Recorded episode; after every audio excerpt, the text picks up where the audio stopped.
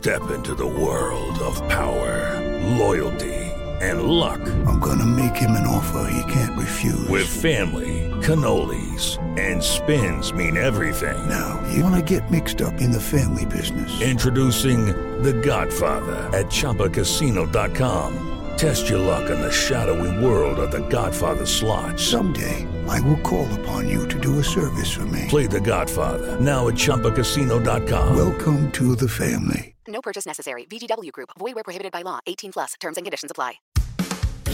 Recibe todo el panorama informativo en podcast con Alejandro Villalbazo e Iñaki Manero. Un servicio de Asir Noticias. Niñas de 13 y 14 años que se convierten en mamás. El dato surge con el pretexto del Día del Niño. Y el dato nos debería de aterrar. 2022, el año pasado, nacieron en México 9.185 bebés. Y sus mamás tienen entre 13 y 14 años. Si vamos sacando el promedio, cada hora, el año pasado, cada hora en nuestro país, una niña de entre 13 y 14 años se convirtió en mamá. Cada hora. Es un crimen. Dice el eh, Consejo Nacional de Población ¿no? que son 9.185 bebés, madres menores de 15 años que nacieron en el 2022 y es tan sencillo como hacer una operación matemática ¿no? y dividir estos 9.185 entre los 365 días del año para sacar un promedio y te da 25 al día, poquito más de una hora, de una cada hora. Pero para dejar en números cerrados, una niña en México de entre 13 y 14 años cada hora se convierte en mamá. Díganme si eso no es un chingado crimen. No, no, no. El futuro incierto para los dos, ¿no? Para la mamá, para el niño. A saber dónde va a terminar ese niño. A veces terminan en el bote de la basura, otros terminan en la puerta de una guardería y otros, pues eh, son los papás de la niña los que terminan cuidando al, al bebé, porque la niña no tiene ni, ni la preparación física, ni psicológica, ni, ni económica para poderse hacer cargo de eso. ¿no? Es una tragedia por donde lo quieras ver. Sí. Eh, en, en- en cualquier sector de la vida que metas ese dato, es criminal. Sí, totalmente.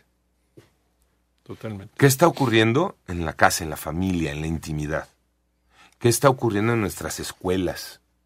¿O qué no está ocurriendo para que esa sea la realidad de nuestras niñas de 13 y 14 años?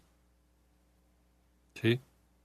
Y por donde lo veas, ¿eh? Porque puede ser el escuincle que le ganó la calentura o puede ser el viejo de 50 que le dieron a esa niña ahí en la Sierra de Guerrero. ¿no? Protegido por las autoridades porque son usos y costumbres. O aquel chamacón de 25 o 30 que enamoró a la niña, o la niña se enamoró de él. Sí. Sí. Y ninguno de los dos tiene idea de qué van a hacer en su vida. Bueno. Ahora, si este dato ya es de terror, ahí les va el otro. Para Hay otro. terminar de sepultarnos, sí, Tocayo. Para terminar de sepultarnos socialmente, hay otro. Conste que esto hablaba yo de menores de 15 años, pero prácticamente hablar de niñas de 13 y 14 años, porque el 98% son niñas de 13 y 14 años. ¿Qué está sucediendo con nuestras niñas de entre los 15 y los 19 años?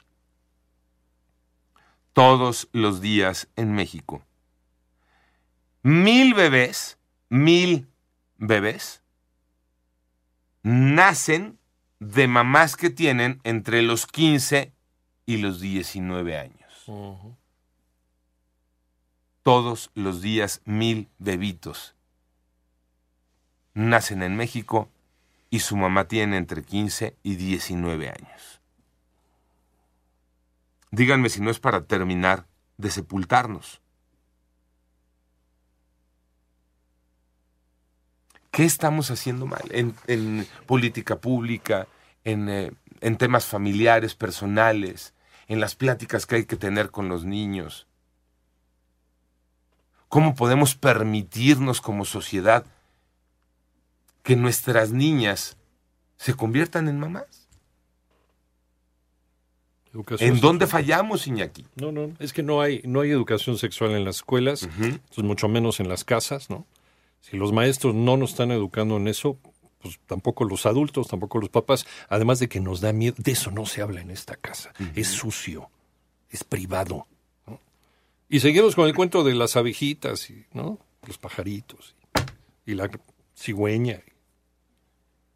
Hay que hablar con nuestras hijas, Tocayo. En su momento, sí, claro, y, y las cosas como son, Sí. ¿no? Sin tapar nada. Eh, también tener mucho cuidado de todo lo que ven y aprenden en Internet, ¿no? En las redes sociales, todo ello, porque esos no son los doctores, no son los que les enseñan. Y, y efectivamente, tener mucha cercanía, ¿no? Confianza con tus hijos. Me parece que eso es importantísimo para que cualquier duda que tenga sobre sexualidad apoyado con lo que tú le tienes que hablar y platicar en su momento y que tendría que ser respaldado en la escuela, ¿no? Yo creo que, ese es el, eh, todo el contorno, ¿no? Que, debería de ser en la educación de un niño, porque además hablabas de esas edades, en este último, pues, tendrían que estar cursando la preparatoria, la universidad, teniendo otros planes, otro futuro, pensando a qué se van a dedicar, sus sueños, sus ilusiones de ser profesionistas, de ganar dinero, de- de valerse por sí mismas. Imagínate, se ve truncado y gran porcentaje, yo te aseguro, no sé cuánto, gran porcentaje, pues, termina pues ahí en la casa cuidando al niño. No, ya no terminaron de estudiar y ya no terminaron de realizar sus sueños. Y hablabas de, ¿no? Aquellas que están para ir a la prepa o a la universidad. Regrésate con las niñas de 13, 14 años Sí. que hablaba al inicio, que deberían de estar terminando la secundaria, Tocayo, y se están convirtiendo en mamás. Con toda la implicación económica también que eso significa para una casa. Claro, claro. Pues hay que, hay que trabajar el doble para mantener a ese bebé. ¿Y quién es el que termina trabajando el doble? Los papás de la niña. De acuerdo. Es una carga que no debería tener esa familia. Y no le estoy llamando carga. Es un bebé, es un ser humano, sí, pero en otra ocasión es una bendición. Ahorita no lo es. De acuerdo. No, no, ahorita es así, ¿eh? Es una maldición que una niña de 13, 14 años se convierta en mamá. Claro. Que una niña de 15, que una niña de 16, de 17, de 18, 19 años se conviertan en mamás. Es maldición, no es bendición. Ya después de que termines la carrera, empiezas a trabajar, ya sabes si te organizas un chavo o no, ¿no? Pero mientras tanto, La vida es de ciclos. sí, claro. Para todo hay. Y bien dicen, ¿no? Para todo hay tiempo.